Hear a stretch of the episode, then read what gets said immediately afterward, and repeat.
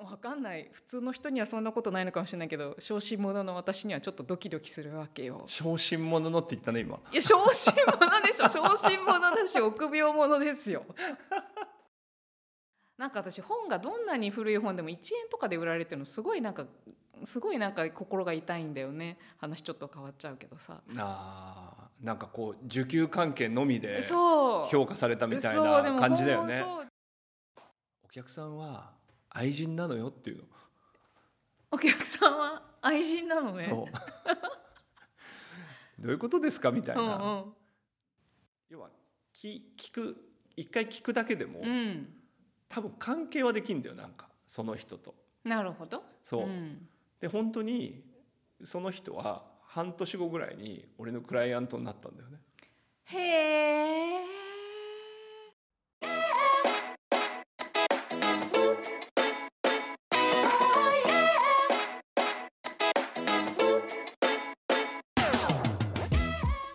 始まりました独立後のリアルハッシーですけいこですこのポッドキャストは人生を本気で変えたい人のコーチをしてきた2人がこれからの時代を賢く生きるためのヒントを愉快に無責任に話す番組です毎週金曜21時配信です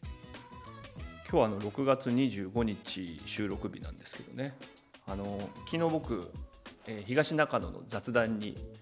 行ってきましてうんうんあのポッドキャストスタジオ付きクラフトビールバーのねいつもお世話になってるそこに行ってですねあの55英語会話のヨシさんという知ってますき声だけ知ってるあと写真も知ってるそうだよね、うんまあ、ポッドキャスト界隈では有名なんですけど、まあ、たまたまちょっと DM とかでやり取りしてたんで会いたいなと思ってたらいきなりガッと会ってですねいいねお会いしてあの素敵な方でしたもう来るなりねいきなり全員におごるっていうねかっこいいもうなんかねやられましたね すあごい俺じ次回あれやろうまあそそれはいいん ま嫉妬深い顔してます今あそれはそれなんですけど、まあ、そんな中あれですよね稽古は昨日は6月24日ね神保町の方で一日店長やってたんですよね そう神保町のパサージュでここ道書店があの一日店長させていただくというそんな企画でした2回目2回目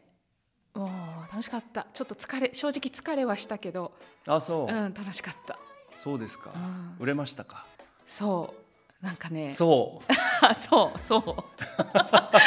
なんかねいいねう売れたし売れたしあうの売れたぞっていう感じがいいですね売れたし準備した甲斐がありましたって感じだねあ結そ構う準備してたのであそうなんうだ、んへーコーチングと違って事前の準備が大変なんですよ物販っていうのはなるほどねあそうそうでいや今日話したいのはそこら辺なんだけどさ、うんうんなんかいやなんかねう売れたのはもちろん嬉しいんだけどなんかねこう私がおすすめした本が売れたりするわけ、はあ、はあはうあはあんなるほどね店頭立ってるからさ、うんなんかそれはまたなんかこうただ売れるっていうのとちょっと違う嬉しさがあるなと思ってさ、あそうなんだ、うん、えなんかその来た人が、うんそのお店に来てなんか聞かれておすすめを言うみたいなそういうことその場で言うってことなんか聞かれてっていうわけでもないんだけどそのまあ私立ってますよっていうことを伝えてあるから、うんうんあの私がいるっていうのを知ってわざわざ来てくださる方とかもいて結構なる遠ほどね方の方々とかも来てくださったりもしててリスナーさんもねリスナーさんも来てくださったりも来てしくれたっていうて話だしねそうそうそうでなんかまあそんな雑談してる中でさあの別に何か買ってほし買って帰らなきゃいけないわけじゃないんだけど、うんまあ本にが好きだから来てくれてるだろうとも思うしあそうだからこの辺が私だいぶ変わったところなんだ今話してて思ったけど。なんかその私あんまりこう人に何かを売るっていうのがあんまりこうなんていうの得意じゃないっていうかさちょあそちょっとこう営業したりとかなんかぜひこれ買ってくださいみたいな感じのは、う、うん、ちょっともともと苦手意識があるんだよねあそうなんだそんなにびっくりするんだそこいやなんかあんまり最近はそう見えないけどあもともとはねもともとはねなんかそれこそその自分のコーチングのクライアントを探す時だってなんか私のそのコーチングをねこう受けませ受んかけませんかみいたいなのとかもすごいドキドキしてなかなかできなかったしなあそうそうだからそう今回のその本の値付けとかも全部自分でするんだけどさうんうんうんうんなんかそれもいくらにしようかなみたいなものもなんかこれじゃ高すぎるかなとかこれじゃ低すぎるかなとかなんかそのあたりとかもいろいろさやっぱりなんかいろいろ自分の小さな数百円の話なんですけど起き起きてるわけですよ自分の中でいは。やそういう体験はでかいよね結構ねそういざいざやるとねそうで、うんなんかちょっと新品なんだけどちょっとちょっとなんていうの持ち運んでる間とかでちょっと傷ついちゃったりとかしてじゃあ下げた方がいいのかないやでもこれはちゃんと新品として届けたいよなとか言ってちゃんと新品の値付けをするとか、ねなんかそういうのとかもちょっと。わかんない普通の人にはそんなことないのかもしれないけど小心者の私にはちょっとドキドキするわけよ。小心者のって言ったね今いや小心者でしょ小心者だし臆病者ですよ。いやなんか稽古のそれ面白いねでもやるとなったら思いっきりやる感じがあるねいやいやいつも基本的に私めちゃくちゃ臆病でめちゃめちゃ小心あ者なそんうでですすか、毎回今回だってもうすごいなんかなんかまあ、そ前れは日ちょとっかとリスナー眠されんになく聞いなってみましょう分かってると思うよリスナーさんはいつもドキドキしながらやまあっちてょっると本題に本題に本題 いやだからそういうね本当にこれ新品ってつけていいかなとかも思いながらもなんかドキドキしながらこうシール貼ってさ並べるわけなるでほどすよ。ねであのだからか無理に買わせてもいけないよなとかも思うみたいなそういう人間なんね。うんだけど今回まあ人様が書いた本だからっていうのもあるかもしれないけどあの、まあ、この本本当におすすめなんですとか。へであの特に今回あの著者の方との知り合いの本でその方々が出された本だけどそんなに一般には流通してない、だけど私から見るとすごい素敵な本だなみたいなものをちょっと数冊まとめて仕入れさせてもらってえ、うんうんうんうんでそれで並べさせてもらったりとかしてなるほどなんかその人たちにもさ思いもこうこんな本なんですって言いながらさなんか紹介したらなんかそれをこう喜んで買ってくれるわけよね。うーんうんでなんでこの値段なのっていう人もないしなんか本当になんかあの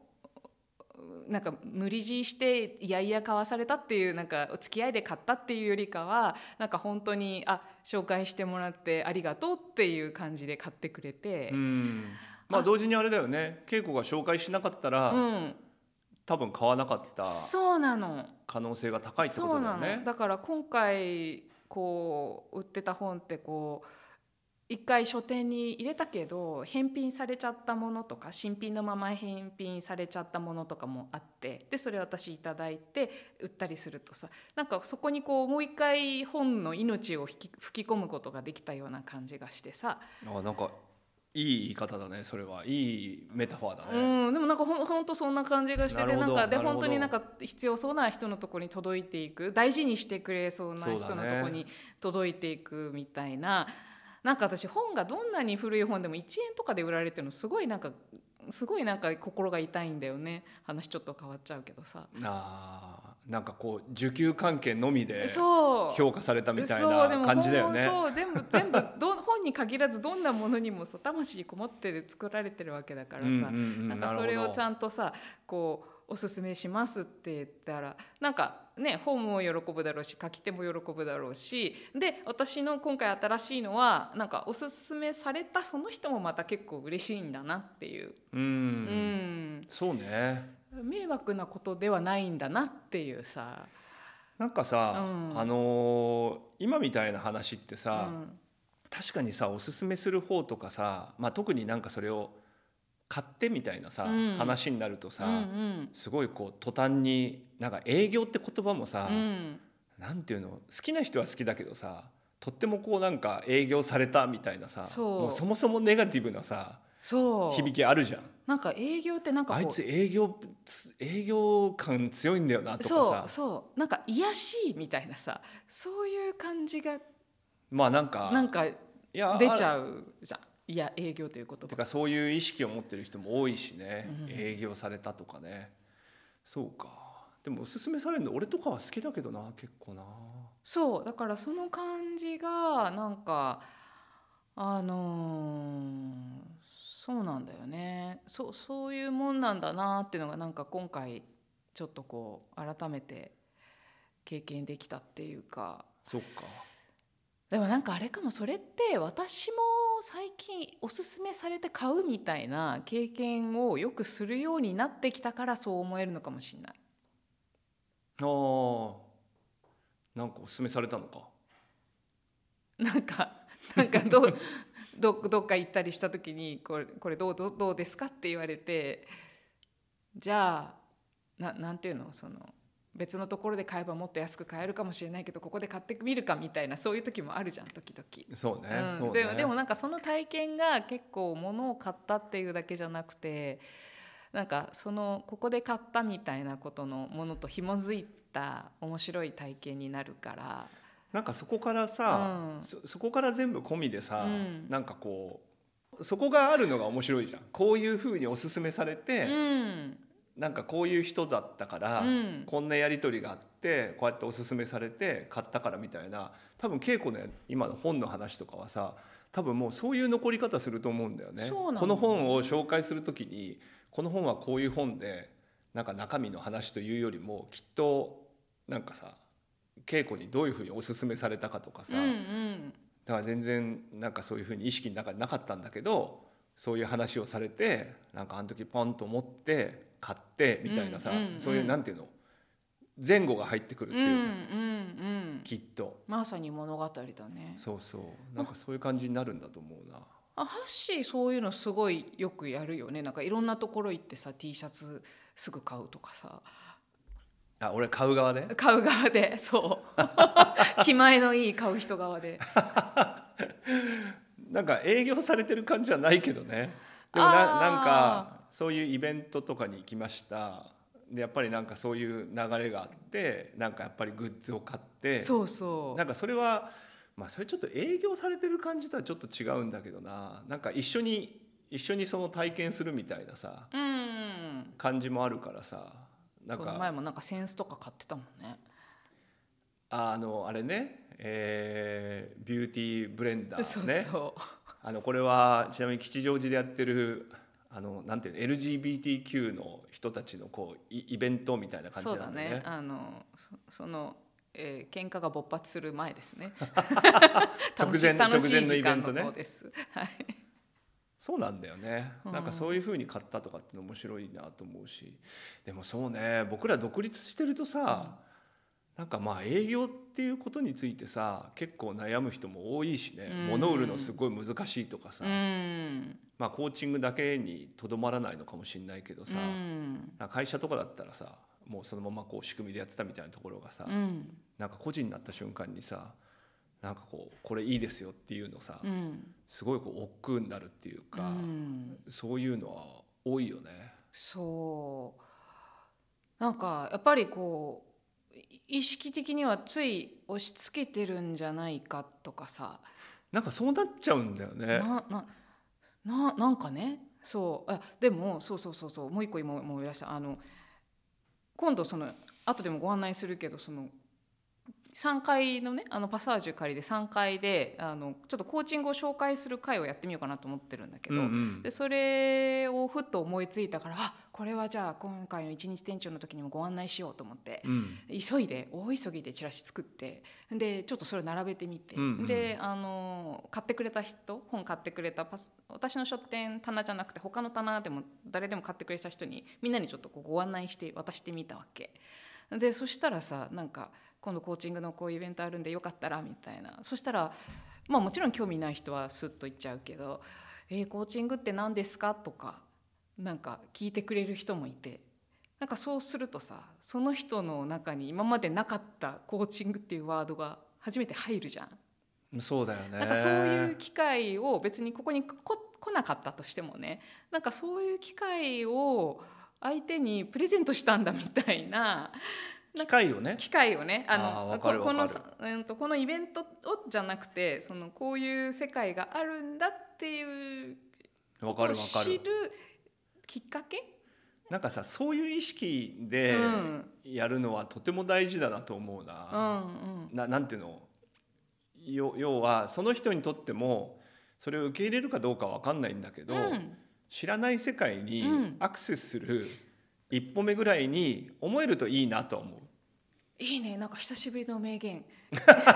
知らないあんまり営業とはえ営業じゃないご案内何ご案内 営業出す営業とは営業とは知らない世界に知らないでもう一回言って俺もちょっと覚えてないです名言って言いながら忘れるのやめてもらえますすごいねあの台無しな感じでいいんですけ名ど言でにもそ聞ういこえうことたやんです名言に響いたっぱ機械をさ、うんなんか新しいこう世界の扉を開く一歩だ違うなそんなこと言ってねえな俺せっかく今メモってんだけどそうだね もともと僕ずっと営業バタでさ、うんあの会社員自体さあの基本営業はどっかでやややってるんですよ、まあ、人事もやってたけど、うんまあ、人事も半分さ営業みたいな採用とかだからさ、うんいいい人をさうちに紹介してくださいとかさあそういうことやってるから基本もうなんか営業って感じなんだるほけどどあんまり僕営業得意な人じゃないなと自分で思ってたんだけど、うんなんか独立して腹くくってやるしかないじゃないなんか、うんうんクライアント見つけるしかないみたいになった時になんかねあのこれはそう機械の提供なんだっていう風なうんうんなんか観点を持ったんだよね。うん営業は機械の提供なんだはいそうそうメモりましたはい、昔あのこのエピソードでも話したことあるけどさ、うん結構いろんな人にさそういうふうにあの、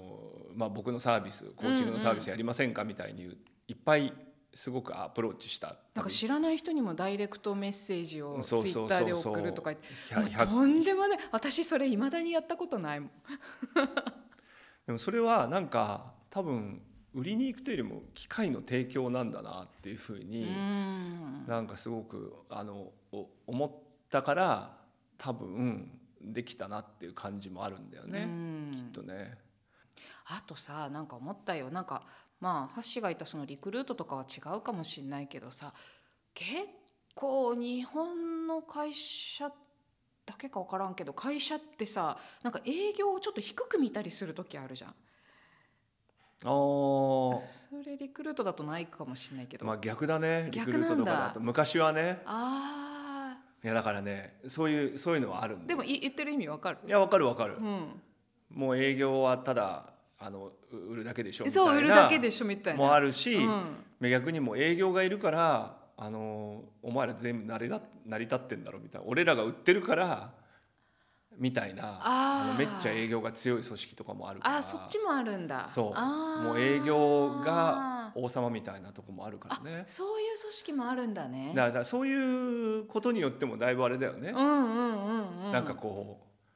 嫌な仕事をやらされてるみたいなさあー感じに捉えてる人なのか花形なのかみたいなこともきそうそうそうっと影響してんだろうね。そうとかなんかほらメーカーさんとかだとさやっぱり文系の人とかがやっぱり営業とかになりやすくてさでなんかやっぱりこの会社は理系の人たちのその作れる人たちがやっぱりすごいんで我々はこういう仕事しかできないんでみたいなそういうマインドの人たちもいるしさなんかなんかそういうものがこの営業のさなんていうの価値をさそうねなんか歪めているというか本来の姿を歪めてる感じもするな。確かにねああそっかそっかでも営業が売ってやってんだっていうそういう会社もあるんだ ねなるほどね、まあその間もあるよあのそそんなこう正反の対立どっちか必ず強いとかそういうことじゃないあだから本当それが両方の間がすごいいいよねなんかお互いがお互いで両方あるから成り立ってんだよねうちの会社っていうのどっちが偉いとかじゃなくてさまあでも大体その構図があるんだけどね正反の対立みたいなのが思 うだからないといいよねって言ってんの今、いやあるんだよ だから俺らが仕事があるんだけどさ、まあ、そうそうそうそうそうリクルートは結構営業にまあ強い強いっていうか、うんまあ今はちょっとわからないけど結構営業にそういう優秀な人が、まあ、僕の先輩とかでもいてなんか僕一人あの思い出すあのまあ、ちょっと女性で、えー、と僕よりもちょっといくつか上のあのすごい優秀なマネージャーの人がいたのね、えーその人はねなんかね本当にねいつもなんか飲みに行くと「橋本営業はね」みたいな話をしてくれるんだけど、うんもうその比喩がねもういつもすごくてほう「お客さんは愛人なのよ」っていうの。お客さんは愛人なのねそう どういうことですかみたいな、うん要はあのその人一人とは契約はしないんだけどあなたのことが一番だと思わせてる人がうんいっぱいいるってことなのよみたいなことを、多分なんかそういうふうにその人独特な言い方なんだけうどん、なるほど、いやー僕それを聞いて、うん、なんか営業難しいなと思っちゃったんだ嘘でしょ本当は楽しいと思いうやいや全然なんかすげえ大変な世界に来てしまったなと 思って確かになんか相当豆じゃないとダメだろうなとかさなんか相当ホスピタリティないとダメだろうなとか。はいはいはいあ僕すごいそれでね結構営業苦手なうん自分の中であれが芽生えてじゃあダメじゃんそれ教育としては上司から部下への教育といしやてはでもダそメじゃのんその人は本当に営業としてはすごくはあす素晴らしい業績だし、うん自分なりのなんかあれもあったし、うんお客さんってやっぱねすごいんだよね関係がなねる。ほどいねやそういうなんかでも人それぞれだったりもするじゃない。うんうんあともう一人ね俺ねあの T さんっていう人がいたんですけどね、はいはいその人はねまあなんて言うんだろうなお客さんをお客さんと思ってないっていうか、ほうほまあよく言えばすごい対等なううん感じなんだけどどのぐらい対等かっていうと、えー初回訪問とかでまず行ったらあのもう上着を脱いでタバコ吸えーうそ人でしょ、そうそう前出てきた かっこいいと思ってたそれは響いたんだすごいなみたいな。あーでもじゃあ聞くとその人なりのそれぞれのスタイルがあるってことだねなんかね、そうだね、うん、多分あるんだと思うな愛人を作りまくるスタイル と対等にこう付き合うスタイルと あとなんか思い出しちゃったあのドラマでさ「家売る女」ってやってたの覚えてない知らない北川景子が主演のドラマなんだけど私アマプラで後から一気見したんだけどめちゃくちゃ面白くて。なへんえか不動産の営業担当なんだけどもう絶対に家を売りますみたいなへーどんなお客でも私が売りますって言って北川景子がちょっとコミカルでなんかもうでできる女をコミカルに演じてるんだけどなんかそその営業もまたなんかね最初おかしすぎるんだけどだんだんすごい実は芯食ってるっていうかすごい大事な話になってってうーんなかなか面白いんだけどもう絶対に売るって私に家売れない私に売れない家はありませんとか言ってそれもかっこいいんだよなんいかやすごいねそれかっこいいんだよなんかいやなんか さ営業の人のさ、あなんかそそれはちょっとこうえドラマだからさ、うんちょっと大げさかもしれないけどやっぱりいいものだと思思い込んでるってういうん人が絶対強いなと思うな。さらに言うならだからその北川景子のやつのドラマで言うならこれのいいところを絶対に見つけて売るって感じなんだよねうーんもともといいかどうかじゃなく、なるほどね。うん、仮に事故物件であったとしてもこれはこういうふうにいいところがあってこういう人たちにおはすすこれめすがるんだ。ぴったりなんだっていうのをあー作っていくっていうなんかそこもあるんじゃない、なんでさっきのほらちょっとおすすめしたって言ってたじゃない。うんうんおすすめってさやっぱりなんかさ自分がマジでいいと思ってないおすすめほどさ、うん、たち悪いものもないじゃんなんだろう例えば要はね自分が買わないってことあー僕はいいですけど あの ね枝切りばさみ2本セットとか本当にいるのかなみたいなそういう ことあの通販と通かね販とかの今なら2本セットとかって本当に2本いるのかなみたいな 僕は別に1本でもいいけどとかそういうことあれは全然別な意図があるんだけどあねそっか、あの枝切りばさみ使うほどうのん高い木とかがうん家にある家がうんどこかってことのリサーチのためにあれは売ってるから、よくわかんないけどちょっとそあれ要はお要はお金持ちお金持ちしか買わないじゃんあマンションに住んでるさちっちゃなマンションに住んでる人枝切りばさみどう頑張ってもーニーズはないじゃならいうんうんだあれは通販があそうやって自分の家で枝切りばさみ必要なほどの高高いもの買う人たちがっていうリストを作るためにはあなんか今またまた新しい営業の形だねなんかひこれを売ってるようのように見せていて実は違うものをもっと売ろうと思っているっていうそういうのいっぱいそあういるうよことか通販とか、ね、なるほどなるほどごめん脱線しちゃったそうね いやお俺が脱線させたんだけどさ おすすめするとさ漏れなくさやっぱおすすめに乗らない人も出るじゃないもちろんなんかそこがさやっぱ肝だと思うんだよねほ要は拒絶拒絶までいかないけどさうまあいいですとかそうまあいいですも言わなくてもあどうもって言いながら下がっていくとかねそうそうそう笑顔で苦笑いでなんかさ下がっていくとかさ今回面白かったこれなんかおすすめありますかって言われたからあこれとかいいですよとか言って言ったらあどうもあでも僕はこっちにしますって言って違う方持ってったりとかしてち面白かったちなみにさ、うんでもそうそう言われた時に、うんなんか例えばなんかおすすめしてうさ、んノーされた時にどう思うのあ違ったんだなってあ多分そこでそう思うかどうかがやっぱすげえ大きいんだと思うんだよね。あなんか否定されちゃったかどうかみたいないや結局そこがみんな嫌でおすすめしないんだと思うんだ。なるほどねおすすめが絶対受け入れられるものだったら、うんみんなやるもんねなんかただとかだとさやるわけじゃんなんかなるほど拒否されることあんまりあんまりないあんまりないんじゃない、うんうんまあ、ただの方が怖いっちゃ怖いんだけどうさん、そうだね本当はねだ本か当にそれほど恐ろしいものはないよもうら結局なんかさそうそういう一瞬拒絶したりと かさ、うんでなんかあの、まあ、僕も独立してからさそういうこと言うとささっきいっぱいいろんな人に言ったけどまあたくさんの拒絶が返ってくるわけですよ。スルーじゃなくて拒絶なんだ。いやスルーもあるし拒絶もあるよね。うん。その時なんかそれをなんかこうなんて言うんだろうな気にしないっていうのもあるしあの僕昔あのそういうセールスのまあなんかちょっとトレーニングみたいのなんかまあまあ受けたっていうかなんかそういうそういうのがあったんだけどそこで俺なんか聞いてああの目から鱗だったのはなんかそういう時が一番お客さんに話しかけてくださいみたいな。ほ。まあ、要はいまいちだって言われた時にいうやえいままいたちまたもう一回行くってこと？その理由をちゃんと聞いた方がいいっていうのねは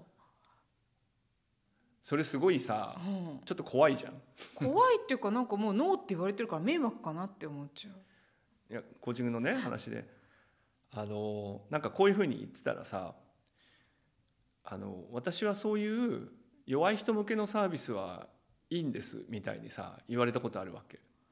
ああはいはいはいはい。コーチングがね。コーチングがっていうことでうさ、ん。昔はだから余計さ、うんなんかこうちょっとカウンセリングとかさそうだね。なんかちょっと気持ち的に弱ってる人がそうだね話を聞いてもらってうんみたいなっていうものだと思ってるあのある会社の女社長だったんだけわどかるな私も初めてカウンセリング受けに行った時屈辱的な気分だった からねっていうなんかさうんじ自分がね弱ってる人向けのサービスがうんみたいに。で言われた時になんか俺はすごいその時にそのことを思い出してあのちなみになんでそう思うんですかみたいな話をうんちょっと聞いたんだよね。うんでそうするとその人が言ってるまあ多分なんか周りにそういう人がいたとかなんかちょっとななんて教えてもらったか俺もちょっと覚えてないんだけど多分なんか自分の体験があるわけでそれを聞いてじゃあそれをひっくり返す説得をしたわけでも何でもないわけあそういうことでまあなんかコーチングって聞くと、うんなんか弱い人向けのサービスだっていうふうにあ言ってるんだっていうのを要は聞聞く一回聞くだけでも、うん多分関係はできんだよなんかその人と。なるほどそう、うんで本当にその人は半年後ぐらいに俺のクライアントになったんだよね。へえ。でその時に俺が聞き返したかどうかが多分決定打になったかは分かんないよ。でもはあ少なくとも関係は始まったんだよ要はそういうこと言ってはああじゃあじゃあいいですいいですそういう分かんない人はとかでもないしあ。とかそうじゃなないんですようんとかって説得するわけでもないし、うん。多う分、ん彼女がそういったことに俺は関心を向けたっていうことは多分残ってるんだようわー面白面白いよねい面白いなんかそれをこう説得するようなトークみたいうなんことはよく言うじゃないなんかわかんないけどセールスとかだとさまあでもどうかな私だったらなんか、まあ嫌だよねあ今今じゃないんですねとか言ってあのじゃあまたぐらいな感じであのい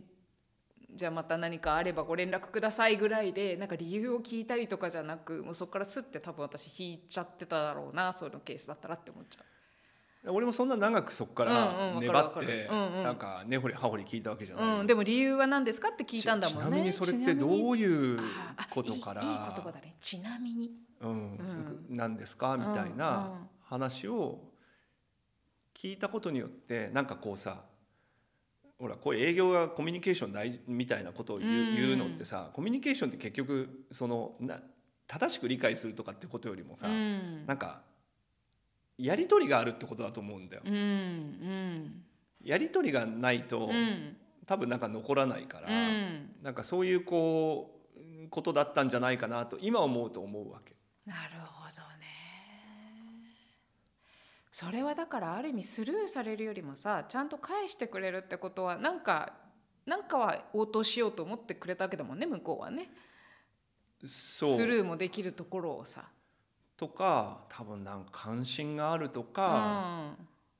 そうそうなんかスルーするのとまたちょっと違うんだと思うんだよねそうだよねきっとね。面白いなんかハッシーのやり取りもいやハッシーの返事も面白いしなんか今自分がなんかこうもメールをもらった側のことを今ちょっと思うとさなんか興味ないわと思ってスルーしちゃってたら多分向こうからも別にひどい人とは記憶に残らないと思うけどまあ多分記憶に残らない人になっちゃう。だけどえなんかこう最近営業とはちょっと話飛ぶけどなんかこういうのに興味ありませんかとかあのお誘いをいただいて今回はいけないからまあいいかとか今は無理だからまあいいかってスルーしちゃうと多分それだけなんだけどあちょっとい今日はいいですっていうそれを返しとくだけでもなんかまた次はがあるかもしんないってことだよね。本当そうなんだよねねただやってみないと分かんないんだけど、うんなんかこっちがさなんか諦めたような終わり方するとさ、うんなんて言うんだろうなあんま始まんないんじゃないかなとかまあこれは物を売るとかあーあのサービスにもよると思うようんうん全然その全部にそういうのがあってわけじゃないんだけど少なくともさ僕らとかはさなんか無形のそういうサービスとかをさそうだね。であとリクルートの時とかもさあの俺これまでさ多分物を売ったことがないんだよねうん、その広告とかもさそうだね。要は1ページまあ制作とかはするけどさいろいろ話を聞いてそうやって作っていくみたいなものでさ1ページ100万とかするわけだよ、うんうん、そういうものをこう売ってくるじゃないいい反応が返ってこなかった時に、うん相手にちゃんと意識が向かうってすげえ大事だなっていうかさ、うんまあ向かうしでも向かいすぎないっていうか向かいすぎないっていうか、ん説得するのとは違うっていうかさ、うんうんそれをこうなんか抑え込むみたいなことじゃなくそうて、ね、ささっきなんかいいこと言ってたよなんか諦めない諦めたような終わり方をしないって言ったかな、うんうん、諦めるとあんまりうまくいかないなっていう体験もいっぱいしたってことだと思うけど ねそういうことだろう ねそういうことだろうね どっちかっていうともともとは諦めそうな人だよねいやもうめちゃめちゃめちゃめちゃ諦めるしよくこのポッドキャストほんと3年以上続いてると思うもまあこれ営業じゃない けどんまあそうだけどいやそうなんだよねだからそうなんだよねやっぱいまいちな反応が来た時だねやっぱなるねほどね。なんかうん。なんかピンチをチャンスにとは違うなんかもうもうちょっと緩やかな、うん、感じがする。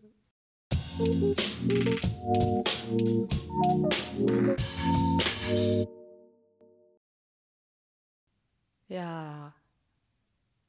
なんか営業についての話どうでした